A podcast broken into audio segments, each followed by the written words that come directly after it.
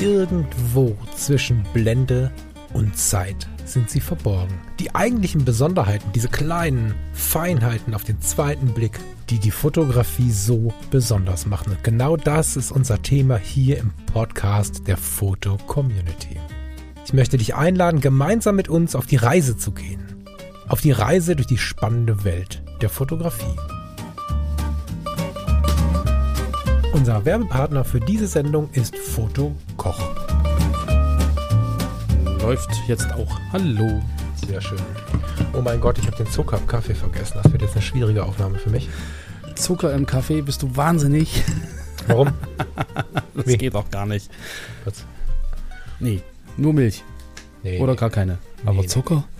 Das klebt doch. Ja, ich bin ein Mädchen. Das ist alles gut so, wie es ist. Okay, spürbare Fotografie, Zucker im Kaffee. Ja, ich habe mir überlegt, wie lange das wohl dauern wird, bis dass ich jetzt erstmal verarscht werde. Jetzt ist es soweit. Wunderschönen guten hallo, Abend, lieber Lars, du Arsch. Und hallo, liebe Zuhörerinnen und Zuhörer. Schön, dass ihr da seid. Hallo. Ich hab dich trotzdem lieb. Ja, ich dich auch auch. wenn du Zucker im Kaffee machst. Ich dich auch. So. Sehr gut. Ähm, Du weißt schon, was ich dich auch heißt, ja?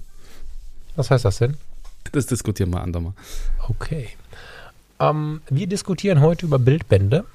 Und das seid ihr, liebe Hörerinnen und Hörer, schuld. Finde ich voll geil. Mhm.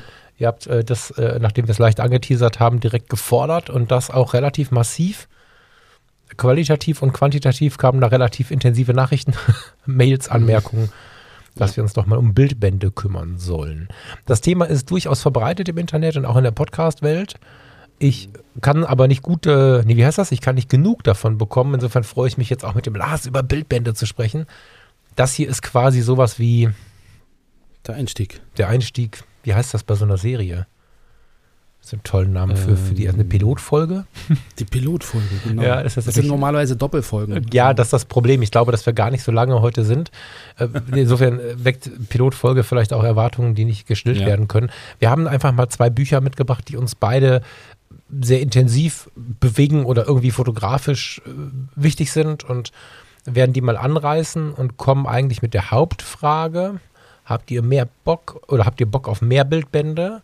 Mit der Frage, welche Bildbände haben euch inspiriert? Vielleicht können wir dann da aus euren Antworten auch direkt mal wieder neue Sendungen generieren. Und wie sollen wir das ja aufziehen? Ne? Wir lernen ja gerade das Laufen hier bei zwischen Blende und Zeit und sind durchaus bereit, da auch natürlich Entwicklung zu, zu, zu erleben und ob wir jetzt immer wie heute Bildbände besprechen, ob wir das mal anders machen, ob wir eure Audios mit reinnehmen oder vielleicht sogar euch im Gesamten. Das wird sich alles entscheiden in den nächsten Monaten, aber jetzt hier und heute haben wir uns gegenseitig ein Bildband mitgebracht. Genau, und ich finde das insofern spannend, weil ich ähm, eher der Typ bin, der ähm, wenig bis keine Bildbände im Schrank hat. Von dir weiß ich, dass du relativ viele Bildbände, Bildbände im Schrank hast. Und ähm, das ist auch so eine neue Welt, in die ich jetzt eintauchen kann. Und von daher bin ich da sehr gespannt ähm, auf ähm, Inspirationen, auf äh, tolle, spannende Bildbände, die du, Falk, oder ihr, liebe Hörer, Hörerinnen, ähm, vorschlagt. Und ich glaube, das wird eine spannende Reise, auf die wir uns da gerade begeben. Was total witzig ist, weil ich das bis jetzt falsch verstanden habe. ja, ich war der festen Überzeugung, dass du auch den, die Regale voll mit Bildbänden hast. Keine Ahnung, wo ich das her habe. Vielleicht ist es auch einfach Weiß ich nur nicht. falsche Erwartung, weiß ich nicht. Wahrscheinlich hast du das Regal mal gesehen, was ich hier im Büro habe. Das ist relativ voll, aber das sind äh, relativ wenig Bildbände. ah, okay. Ähm, liegt wahrscheinlich daran, ähm, früher, als ich äh, angefangen habe, mich mit Fotografie zu beschäftigen, war ich noch so ein armer Student und hatte einfach kein Geld für Bildbände. Dann ähm, habe ich irgendwann äh, ein Fotostudio gehabt und habe dann angefangen, selber Bücher zu schreiben und hatte dann keine Zeit für Bildbände und irgendwie auch nicht den Nerv. Und ähm, ja, das hat sich irgendwie noch nicht als Hobby, sage ich mal, etabliert, ähm, sich da halt auch äh, bildtechnisch in, in Buchform umzugucken. Ich habe natürlich ähm, online äh, diverse Galerien und Links und, und, und ähm, ja, äh, Bildsammlungen, die man sich anguckt, aber ist schon richtig, ein Buch ist immer noch was anderes, das hast du in der Hand, das machst du auf, das riecht gut ähm, und kannst gemütlich dich in die Ecke setzen, kannst mal vom Bildschirm weg. Ähm, von daher bin ich gespannt, ähm, wo die Reise hingeht und was für tolle Bildbände man entdeckt und ob sich dann mein Regal umsortiert. Finde ich noch viel spannender jetzt, total geil. Das war mir nicht klar, aber das finde ich jetzt, äh, also man könnte das jetzt als Fauxpas oder als Problem bewerten, tue ich gar nicht. Ich finde es super spannend, weil dann unsere Reise jetzt vielleicht noch eine Spur interessanter wird. Und Ja. zu dieser Geschichte mit Student und wenig Kohle und viel Kohle, Bildbände sind ja weiterhin nicht gerade günstig. Und da lohnt es sich immer mal wieder bei den großen Versendern mal auf die Gebrauchtangebote zu schauen, weil die meistens in einem ganz guten Zustand sind. Auf den verschiedenen Portalen mal ein bisschen im Kreis zu schauen und aber auch in der Fotowelt ein bisschen zu gucken. Also Ja. wenn wir jetzt hier, keine Ahnung, unter dem heutigen Episodenbild zum Beispiel über Bildbände diskutieren und irgendeiner schreibt, das Bild, was der äh, Falk oder der Lars heute dabei hatten, das hätte ich gerne. Und irgendwer anderes schreibt, ich habe noch eins, brauch's aber nicht, kann man ja auch mal ganz gut tauschen. Also das ist auch so eine Kiste, die ich gut leiden kann, Mhm. die ich äh, an anderen Orten schon oft gesehen habe, äh, dass dann so kleine Tauschgeschäfte abgewickelt worden sind. Ja, also Bildbände. Bildbände und Fotografie weg vom Digitalen. Tatsächlich mal wir als Online-Community empfehlen, den Computer auszumachen. Das ist eine krasse Sache. Das darf der Chef nicht hören. und ja, lass uns da mal mit anfangen. Ich fände besonders unter diesen Umständen, die mir seit drei Minuten bewusst sind, gut, wenn du anfangen würdest. Wenn du uns mal erzählen würdest, welches Bild äh, oder welchen Bildband du mitgebracht hast. Und ich Ja. klicke derweil mal unseren Slack-Kanal auf. Da hast du nämlich vor einer Minute ein paar Bilder geschickt, habe ich gehört. Gehört gesehen. Und Genau. dann erzähl mir mal, was das, äh, was ist das für ein Band und wo hast du den her? Das oder nee, erstmal, wo hast du den her und warum? So. Mhm. Ähm, ich muss gestehen, ich bin da relativ schlecht, äh, mir zu merken. Also im Namensgedächtnis habe ich ein relativ schlechtes. Ich erkenne Gesichter, ich erkenne äh, Bilder und kann das alles zuordnen, aber mit Namen habe ich es nicht so. Ähm, von daher kann ich leider gar nicht mehr sagen, wer mir diesen Bildband geschenkt hat. Oh, Entschuldigung. Ähm, Jetzt habe ich dir direkt ein Fettnäpfchen vor die Füße gelegt. Es ist nicht so schlimm. Also herzlichen Dank an denjenigen, der das äh, getan hat. Ich, ich finde diesen Bildband äh, unglaublich schön. Äh, Es ist sehr, sehr spannend, ähm, weil er einfach auch einen sehr persönlichen Bezug zu mir hat. Also du bist ja gerne so ein bisschen autobiografisch unterwegs. Das passt jetzt in dem Moment auch ganz gut, weil ich seit, oder andersrum, es ist der Bildband äh, Hermann Krone, erste fotografische Landschaftstour Sächsische Schweiz. Ähm, ist insofern spannend, weil ich persönlich eine sehr ähm, ja, enge Beziehung zur sächsischen Schweiz habe. Ich habe seit ähm, 94, 93, 94 ähm, war ich dort eigentlich ganz, ganz oft. Ja. Wir waren früher sehr, sehr viel wandern. Ich kenne noch diese ähm, Abende, wo du dann im Lagerfeuer äh, unter diesen Felsen in der Bofe geschlafen hast. Du bist halt früh wach geworden, die Rehe brachen durchs Dickicht und haben Hallo gesagt und so. Und wir haben sehr, sehr viele schöne äh, Momente auch in der sächsischen Schweiz erlebt. Ich war ganz viel klettern im, äh, im Elbsandsteingebirge. Gerade Bastei, ähm, die ganze Gegend, äh, Rathener Gebiet, Falkenstein, Schrammsteine. Also da habe ich auch sehr, sehr schöne Erlebnisse, wenn du auf dem Falkenstein sitzt, äh, ganz oben auf dem Gipfel, die Sonne geht unter und du dich dann drei Seillängen noch abseilen darfst. Es ist einfach fantastisch. Und deshalb passt auch dieser Bildband ähm, unglaublich äh, gut zu mir, finde ich. Deshalb nochmal ganz herzlichen Dank an dieser Stelle für äh, das Schenken dieses Bildbandes. Und ähm, in dem Bildband sieht man äh, sozusagen die allererste historische Reisefotografie. Also wir hatten ja letzte Woche den, den Artikel zur Reisefotografie, da haben wir nochmal überlegt, wie ist, wie ist das entstanden? Und du hast du ja gesagt, dass die ersten Reisefotografen mit ihrer äh, Großformatkamera, mit ihren Nassplatten und was es alles gab, in Landschaften gereist sind, die man so nicht gesehen hat und haben die einfach dokumentiert haben die fotografiert. Und genau das hat der Fotograf, der Hermann Krone, getan. Er war der allererste, der die sächsische Schweiz fotografisch auf Platte gebannt hat. Und zwar 1853. Ja, und der Bildband zeigt sozusagen seine Arbeiten, die damals entstanden sind. Und ähm, genau, das ist ein unglaublich spannendes Buch mit unglaublich schönen Fotos. Und auch historisch natürlich sehr äh, interessant. Wahrscheinlich habt ihr hier und da mal ein Klicken gehört. Ich habe mich gerade durch ein paar Fotos durchgeklickt, die der Lars mir zugeschickt hat von dem Bildband. Den habe ich leider nicht da. Ich freue mich total drauf, wenn wir vielleicht mal ein Bildband beide da haben. Da müssen wir mal gucken, wie wir das machen. Ähm, ist immer schön, wenn irgendwer, der mal ein Buch gemacht hat oder der irgendwie einen Verlag hat oder sowas, ein Buch hat, wo er glaubt, das ist besonders cool, ähm, dann würden wir uns natürlich gerne bereit erklären, das zusammen mal anzuschauen. Aber ansonsten ist erstmal geplant, äh, tatsächlich weg von solchen Arrangements, ähm, uns Bilder, Bildbände rauszusuchen und vielleicht werden wir auch mal in die Tasche greifen und einfach des Interesses wegen so ein Buch mal kaufen, dass wir es einfach beide in der Hand haben, weil das Erlebnis am Papier ist schon was Besonderes. Und ich bin jetzt tatsächlich ein bisschen traurig, dass ich das nicht da habe. Lars hat es mir vorher kurz geschickt, welches Buch er nehmen möchte. Ich muss gestehen, kurz etwas skeptisch reagiert zu haben, wobei ich das dann hoffentlich schnell und laut genug wieder revidiert habe, weil das eine nicht coole äh, Reaktion war, weil was weiß ich vorher schon. Und das sehe ich jetzt bei dem Blick ins Buch noch viel deutlicher. Was für spannende Fotos. Die sind alle so aus der Zeit, wie du es gerade gesagt hast, ja, so die vorletzte Jahrhundertwende. Genau, so 1853 Hammer. bis 1860. Er ist da mit seiner ähm, Fotoausrüstung äh, durch die sächsische Schweiz äh, auf sächsischem Gebiet und auch auf böhmischem Gebiet äh, gewandert mhm. und hat das fotografiert. Ähm, ganz viel in diesem Collodium-Nass-Verfahren. Daguerreotypen, äh, Daguerreotypien hat er gemacht. Er hat, ich sehe gerade hier auch ähm, auf Salzpapier ähm, fotografiert mit Petzval-Porträtobjektiven und äh, Vogtländer und also hat sehr, sehr viele Sachen auch ausprobiert. Und ähm, genau, also das ist unglaublich spannend, gerade wenn man so diese, diese Gegend sieht, die man selber sehr gut kennt und dann auch so Orte wiederentdeckt und denkt, Mensch, so sehr haben die sich gar nicht verändert. Ja, mhm. Der Ort ist der gleiche geblieben, aber die, die Menschen sehen ein bisschen anders aus, aber das ist eine sehr, sehr spannende Reise auch in die Vergangenheit. Ja, gerade das fand ich auch total spannend. Also zu sehen, okay, krass, das sah ja früher schon so oder so ähnlich aus. Mhm. Und früher ist in dem Fall dann 120 Jahre her, roundabout. Wahnsinn. 1853, das sind ja schon. Ach, 53. Achso, ich hatte das in der Jahrhundertwende. okay, dann habe nee, ich gerade nee, nicht nee, richtig nee, zugehört. Mitte, Mitte 19. Das, genau, genau. Verzeihung, schlechte Note setzen. ähm, ja, dann sind wir bei fast, also wenn wir es etwas übertreiben wollen, theatralisch sind wir fast bei 200 Jahren. Das ist ja der Wahnsinn. Ja. Total spannend. Das, das Spannende, ich habe dann noch mal ein bisschen recherchiert über den Fotografen. Ich äh, weiß jetzt, dass er 1851 auch ein Fotostudio in Leipzig hatte. Ähm, Zu so einer frühen Zeit, ne? Ist aus Breslau gekommen, hat äh, 1843 halt äh, naturwissenschaftliches Studium äh, begonnen in Breslau und hat ab dem ersten Semester gleich angefangen, äh, fotografische Experimente zu machen und eine Kamera zu bauen. Also 1843 ging das halt schon los. Er ist Sohn eines Lithografen und Buchdruckers. Also da ist auch wahrscheinlich so dieser Drang, Sachen auf Papier irgendwie zu fixieren, mhm. ähm, schon in die Wiege gelegt worden. Und er hat halt 1851 in Leipzig das Fotoatelier eröffnet und wurde aber nach wenigen Monaten aus Sachsen ausgewiesen, weil er natürlich äh, preußischer Staatsbürger war und in dem Moment in Sachsen Ausländer.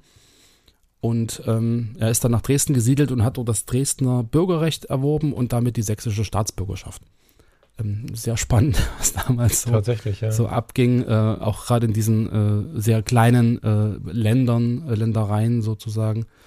Genau, aber er ist halt in der sächsischen Schweiz dann angekommen und, und hat diese Region sozusagen fotografiert, gerade in einer Zeit, wo das äh, aus diesem unwirtlichen äh, Wüstengebirge, ja, also das ist ja dann so eine, so eine Hinterwäldlerregion gewesen, wurde, wurde die sächsische Schweiz zu einem ähm, Touristengebiet. Ich wollte gerade ja, fragen, na, wie heißt die Brücke nochmal? Diese, die jeder kennt, außer mir gerade? Die Bastei? Genau. Bastei-Brücke, genau. Die sieht auf dem Foto, wenn ich versuche, dieses Schwarz-Weiß natürlich mal versuchen, in meinem Kopf umzusetzen, aber die sieht fast aus wie ein Neubau. Weißt du, wann die entstanden ist?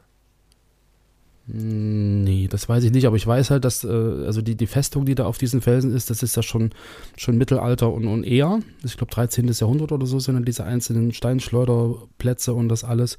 Müsste man jetzt nochmal recherchieren. Ja, weil, weil da halt so ein bisschen die, was zugebaut worden ist, ne? Weil der Teil, den man jetzt auf diesen Bildern sieht, schaut wirklich aus wie der Heu. Also ich habe jetzt kein Vergleichsbild da, das ist nur aus meiner Erinnerung. Aber ich sehe keine, großes, keine große Unterscheidung. Wenn mir jetzt jemand sagen würde, da war ein analog affiner Fotograf gestern da, hätte ich gesagt, ja, stimmt. Hm. Also darum sage ich ja, es ist spannend, diese Orte zu sehen und festzustellen, die haben sich gar nicht so großartig verändert. Mhm. Und ähm, also so Reise in die Vergangenheit, das ist ganz, ganz interessant. Ähm, ich gucke gerade mal, ich finde das, also die Brücke muss es 1819 schon gegeben haben. 1882 war die erste Sanierung der Brücke. Wahnsinn. Also es sind ganz unterschiedliche Bilder. Ich habe jetzt nur ein paar Screenshots, also nein, Quatsch, es sind Fotos von dem Buch tatsächlich. Ähm, und sehe verschiedenste Sichten. Ein kleines Tal, unberührt, eher eine Anhöhe, wo ein, ein altes Holzhaus draufsteht und eine Person davor steht. Aber auch eine Schlucht mhm. mit, mit, mit einem Fluss unter einem kleinen Weg. Das ist die Elbe. Echt? Ah. Achso, nee, das ist, das ist nicht die Elbe, das ist ähm, Schindergraben. Der Schindergraben, genau, der genau Schindergraben das sind so kleine, kleine Bäche, die dann irgendwie runter ins äh, die Elbe führen. Ja, ich, ich schätze auch total die EXIF-Daten äh, aus den 1880er Jahren.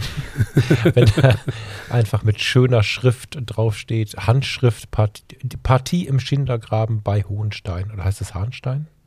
Hohenstein. Hohenstein. Hohenstein genau. Eine wundervolle Zeitreise und ein total schönes Zeugnis dafür, wie sehr unsere Fotografie äh, dokumentarisch wichtig ist. Ja, ob jetzt alle Mhm. unsere Fotos in 150 bis 200 Jahren noch irgendwo auf Tischen liegen, ist eine andere Frage. Aber auch nicht die wichtigste, sondern ganz grundsätzlich, wie wertvoll das Medium ist, mit dem wir uns hier beschäftigen. Total Ja. spannend. Und die sächsische Schweiz, das fand ich jetzt eigentlich ganz schön, weil am Ende haben wir ja Hörerinnen und Hörer nicht nur aus ganz Deutschland, sondern haben auch relativ viele, wie sagt man zu, Expats oder wie sagt man? Also wir haben ja tatsächlich Hörer in der ganzen Welt, das ist total interessant, von wo aus überhaupt auf diesen Podcast zugegriffen wird. Und Mhm. die sächsische Schweiz ist, finde ich, außerhalb von Sachsen immer stark unterrepräsentiert. Also ich habe jetzt hier im Wilden Westen extrem wenig Menschen getroffen, die schon mal da waren. Also mein gesamter Mhm. Freundeskreis und so, die denken alle, was ist das? Und ich selbst muss sagen, obwohl ich äh, mich ganz gut ähm, in den östlichen Landesteilen auskenne, habe äh, 2000, lass mich überlegen, vier mit meinem VW-Bulli mal in Raten übernachtet und als ich am nächsten Morgen, wir kamen ganz spät an und als ich am nächsten Morgen wach wurde, das war so oberhalb von Raten, im Ratener Hof, ich weiß nicht, ob du das kennst, ähm, Mhm. und von da aus, also wir haben rückwärts irgendwie an so einem Parkplatz eingeparkt, so und das Heck von so einem Bulli ist ja dann auch das Kopfende, in meinem Fall zumindest gewesen, das Kopfende im Bett. Und dann habe ich morgens halb verschlafen an diesem äh, Lederzug gezogen äh, und die Heckklappe ging auf. Und dann zog so der Wind rein und ich wurde langsam wach und bin fast aus dem Auto gefallen, weil ich halt über so einen Bodennebel, oder das kann man gar nicht sagen, so einen Dunst in den Bäumen hinweg Ja. äh, diese Spitzen sah, die dann so aus den Wolken raus, oder aus, den, aus dem Dunst, das waren gar nicht die Wolken, aus dem Nebel rausgestochen sind. So eine Landschaft erwarten die wenigsten Menschen in Deutschland, vielleicht sogar in Europa. Und da äh, finde ich immer, dass die sächsische Schweiz da viel zu wenig gesehen wird als total spektakuläre, besondere Naturregion. Und deswegen fand ich es jetzt eigentlich ziemlich geil, dass du das Ding mal mitgebracht hast. Mhm. Ganz besonderer Ort. Genau, vor allem, weil, ähm, weil du gerade sagst, irgendwie äh, tolle Landschaften und so. Und ähm, es gibt dort im Elbsandsteingebirge den Malerweg.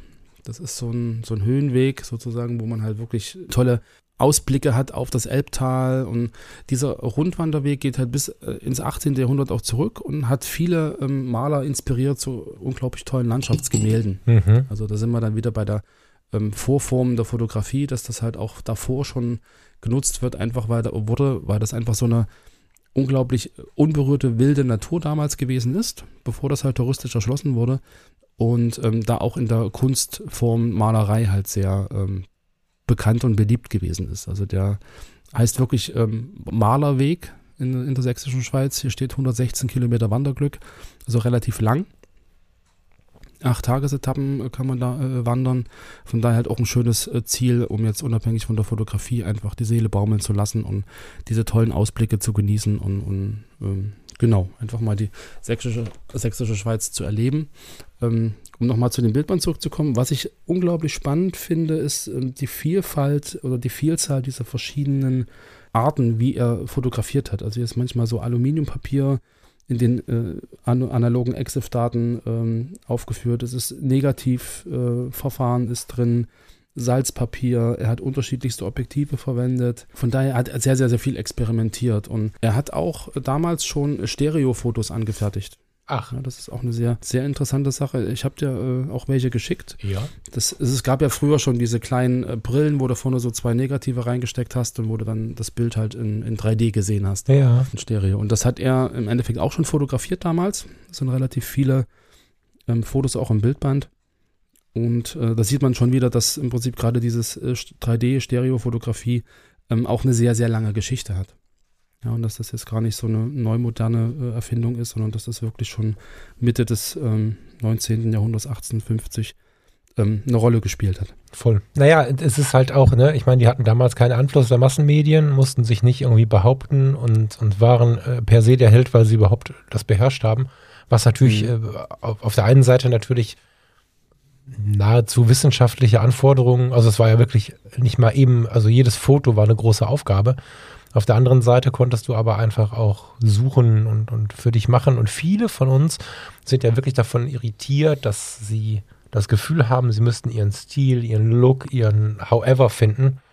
Und äh, das ist natürlich eine sehr unbeschwerte Zeit. Ich feiere das ja total, wenn die Fotografin oder der Fotograf einfach mal die Kamera nimmt und dann mal die Kamera nimmt und dann mal das Objektiv nimmt und für sich einfach sich so ein bisschen durch die Welt sucht und versucht, die Fotografie als solches zu verstehen. Und äh, mhm. wenn man die nämlich beherrscht, kann man ja eine wundervolle Reise starten durch technisch wie fotografisch wie in der Wahrnehmung ganz unterschiedliche Welten. Und da hat er natürlich zumindest auf der technischen Seite die totale Freiheit gehabt. Das wird finanziell und vom Aufwand her alles andere als Freiheit gewesen sein. Das wird ein riesiges, das können wir uns wahrscheinlich gar nicht vorstellen, was das für ein Akt war. Hm. Aber ich mag es in so, in so alten Fotografien, dass da diese ganzen Zwänge und Schubladen nicht so laut sind, weißt du? Hm. Und, und, weil du auch gerade sagst, Aufwand, so diese, also er hat ja viel in diesem Collodium-Nassverfahren äh, fotografiert, wo du halt zeitnah vor Ort den ganzen Spaß dann auch noch entwickeln musst. Also er ja, ist wirklich genau, dort ja. in den Wald gefahren und hat dann das Foto gemacht und hat alles dabei gehabt und sind wir auch wieder so beim Thema Entschleunigen. Also ich glaube, für so ein Foto ähm, gehst du hin, passt das passende Licht ab, du guckst dir das vorher ein paar Mal an, wo geht die Sonne auf, wo äh, geht die Sonne unter, wann lohnt sich das Foto, wartest auf den perfekten Augenblick, machst das Bild, weil ähm, da einfach mal hingehen, knipsen und, und, und entwickeln und merken, ach, ist nicht geworden und jetzt muss ich da nochmal hin. Und das war ja damals nicht. Mhm. Also man hat ja mit einer ganz anderen Art und Weise fotografiert und wenn man sich das einfach mal so zurückruft, ich meine, gerade dieses Foto von der Basteibrücke, ich glaube, jeder, der schon mal dort war, hat so ein Foto gemacht. Ja, mhm. aber ähm, sich dann vorzustellen, man hat dort eine riesengroße Ausrüstung, ein riesengroßes Stativ, eine Großformatkamera, auch alles zum Entwickeln dabei und, und hat eigentlich nur diesen einen Schuss und der muss sitzen, weil sonst kostet das einen Haufen Zeit und Geld, das nochmal machen zu müssen. Ähm, da haben wir es schon relativ gut in der heutigen Zeit, glaube ich. Total, total. Ja. Ja, mag ich sehr. Vielen Dank fürs Zeigen. Sag nochmal den Titel für denjenigen, diejenigen. Hermann Krone habe ich mir gemerkt. Hermann Krone, erste fotografische Landschaftstour, Sächsische Schweiz. Das ist rausgekommen 1997. Ja, da muss man wahrscheinlich in Antiquariaten suchen, ne? Oder gibt es bei den großen genau, also deutschen Versendern noch gegoogelt, man, man findet das noch gebraucht, so ab 50 Euro, glaube ich. Ah, okay. Und ähm, hat auch eine ISBN-Nummer, also da kann man dann durchaus mal suchen. Aber es ist eine sehr, ein sehr spannendes Buch, gerade wenn man sich so ein bisschen auch für die Anfänge der Fotografie interessiert und so ein bisschen im Hintergrund ähm, haben möchte zu einzelnen Fotos und einfach mal schauen will, was ist damals eigentlich alles so möglich gewesen.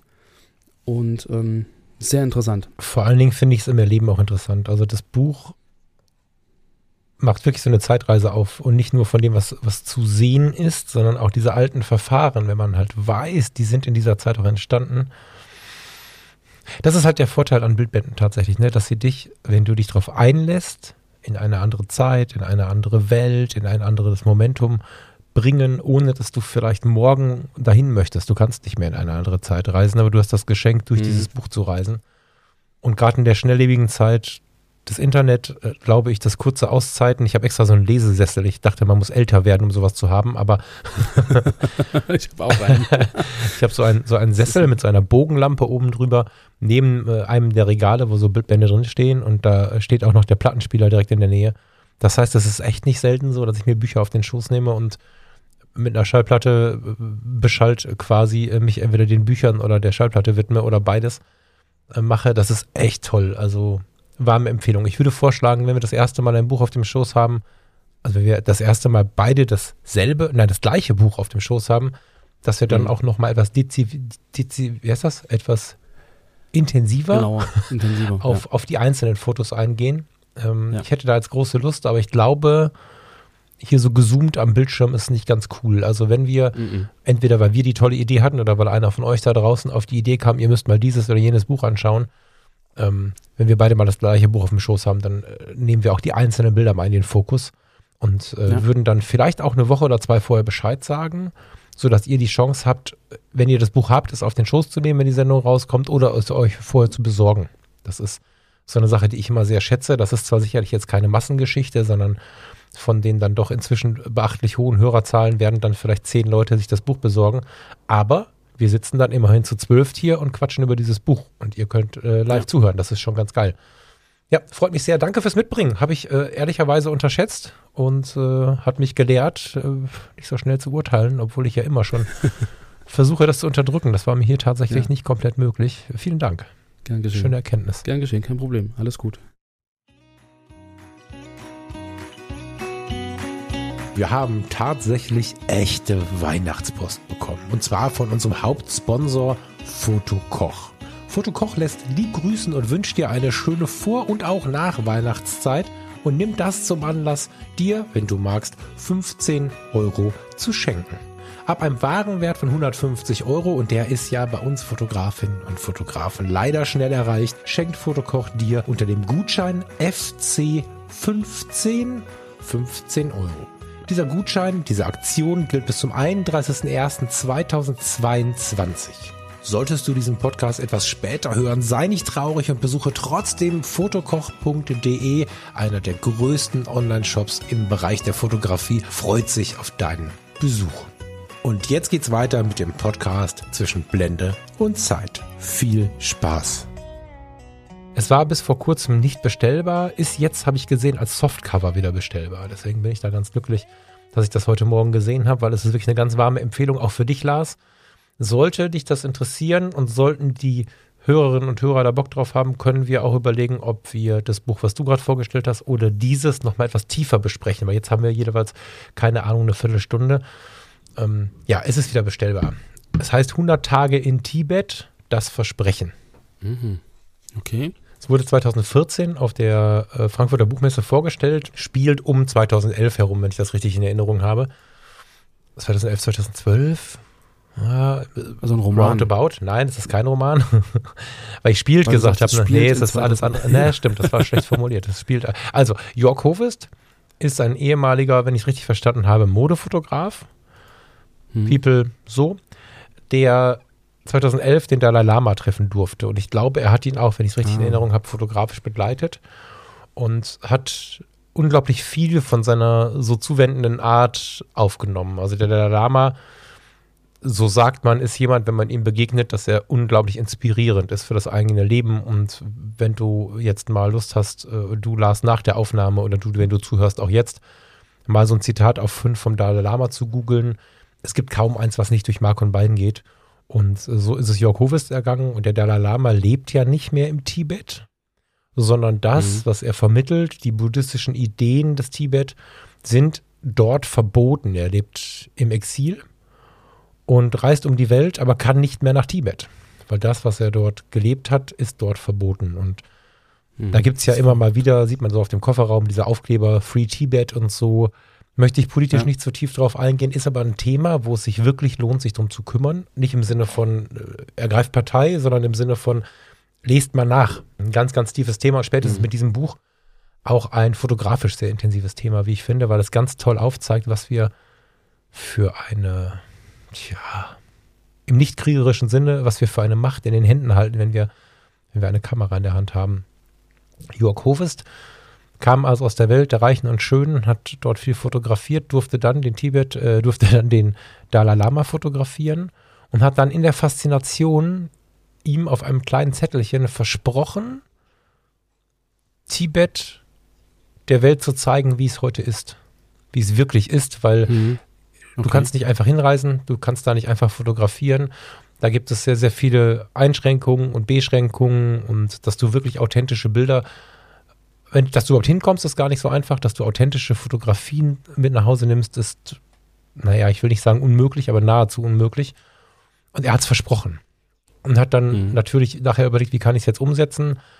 Hat schlussendlich mit National Geographic jemanden gefunden, der da bei der Umsetzung äh, sehr stark geholfen hat und ein tolles Team gefunden, was ihn da unterstützt hat. Und ich empfehle schon jetzt, nach der Sendung danach zu googeln, weil es unzählige YouTube-Videos und ähm, Podcast-Sendungen gibt, wo er von dieser Reise erzählt. Das ist ein bisschen mehr als ein Mhm, Bildband. okay. Das ist äh, der Ja. Wahnsinn. Der ist also undercover, muss man sagen, teilweise zu Fuß, teilweise Motorrad, teilweise mit einem Team, teilweise getrennt von dem Team, verbotenerweise fotografierend durch, durch äh, Tibet gereist und hat Menschen getroffen, hat einfache Landschaftsfotografien angefertigt, aber auch ganz bewegende Momente fotografiert.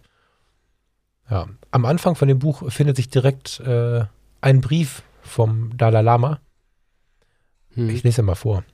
Ich habe Menschen immer dazu ermutigt, nach Tibet zu reisen, um die Situation der Tibeter und im Land mit eigenen Augen sehen zu können. Ich bin froh, dass Jörg Hovest, ein professioneller Fotograf aus Deutschland, in der Lage war, Tibet zu besuchen und diese außergewöhnlichen Bilder von unserem Volk, unserer Kultur und unserer Landschaft zu machen. Ich hoffe, das Buch von National Geographic wird den Lesern eine Vorstellung von der reichen und weit zurückreichenden buddhistischen Kultur Tibets vermitteln, zu deren natürlichen Erbe Gewaltlosigkeit und Mitgefühl zählen.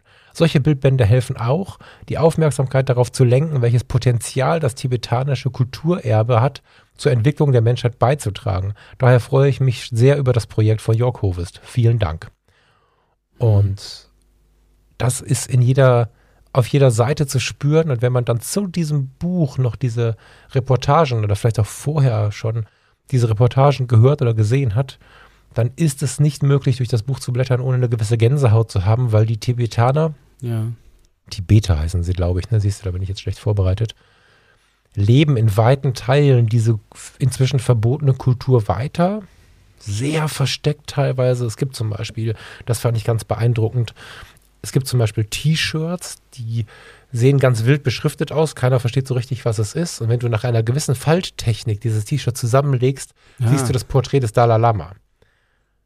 Ah, okay. Und dann entfaltest du es wieder, bügelst es schnell oder wie auch immer man es glatt bekommt und äh, dann ist es nicht mehr zu erkennen. Und so erkennen sie Mhm. sich aber untereinander. Sie leben teilweise in verlassenen äh, Bergregionen.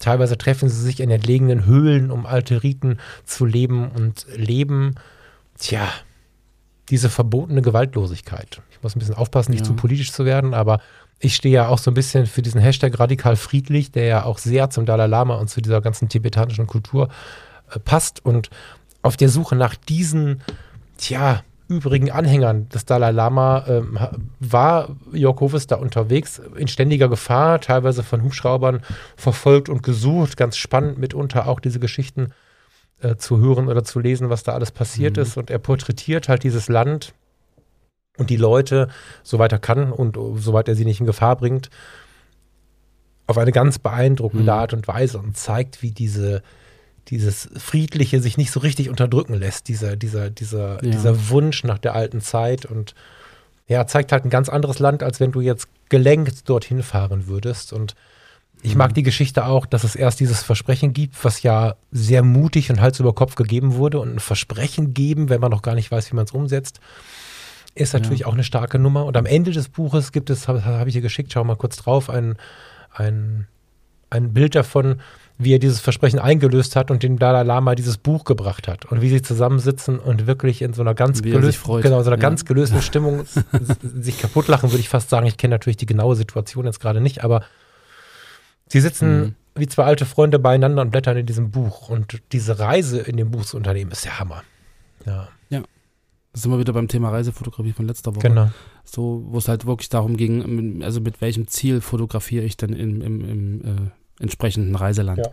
So, und, und wenn es wenn es wirklich darum geht, halt eine Kultur zu dokumentieren oder halt bestimmte Aspekte äh, in Szene zu setzen und, und den wahren Kern irgendwie hervorzuheben, ähm, ist das eine grandiose Geschichte. Genau. Cool.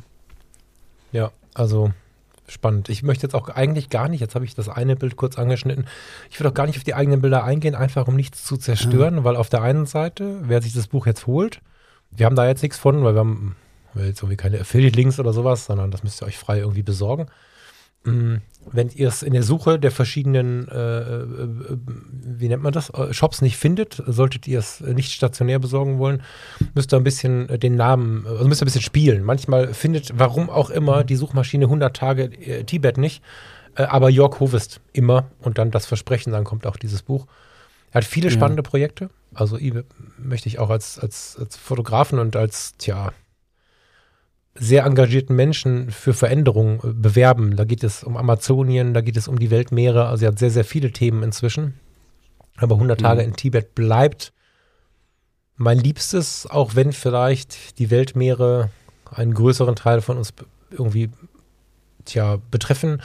Dieses 100 Mhm. Tage in Tibet hat mich einfach ganz, ganz tief. Ich bin in so eine leichte vorübergehende Sucht gefallen. Ich habe mir all diese Videos angeschaut. Es gibt Reportagen aus dem Fernsehen, viele Gespräche, Frühstücksfernsehen, überall war Jörg Hovest und äh, auch bei meinem Freund Kai Beermann war Jörg Hovest. Er ist überall irgendwie immer wieder aufgetaucht und ja, ich habe mir immer so ein bisschen gewünscht, ihn ähm, mal selbst zu sprechen im Podcast und muss zugeben, ihn nie angefragt zu haben, weil ich Sorge vor einer Ablehnung hatte.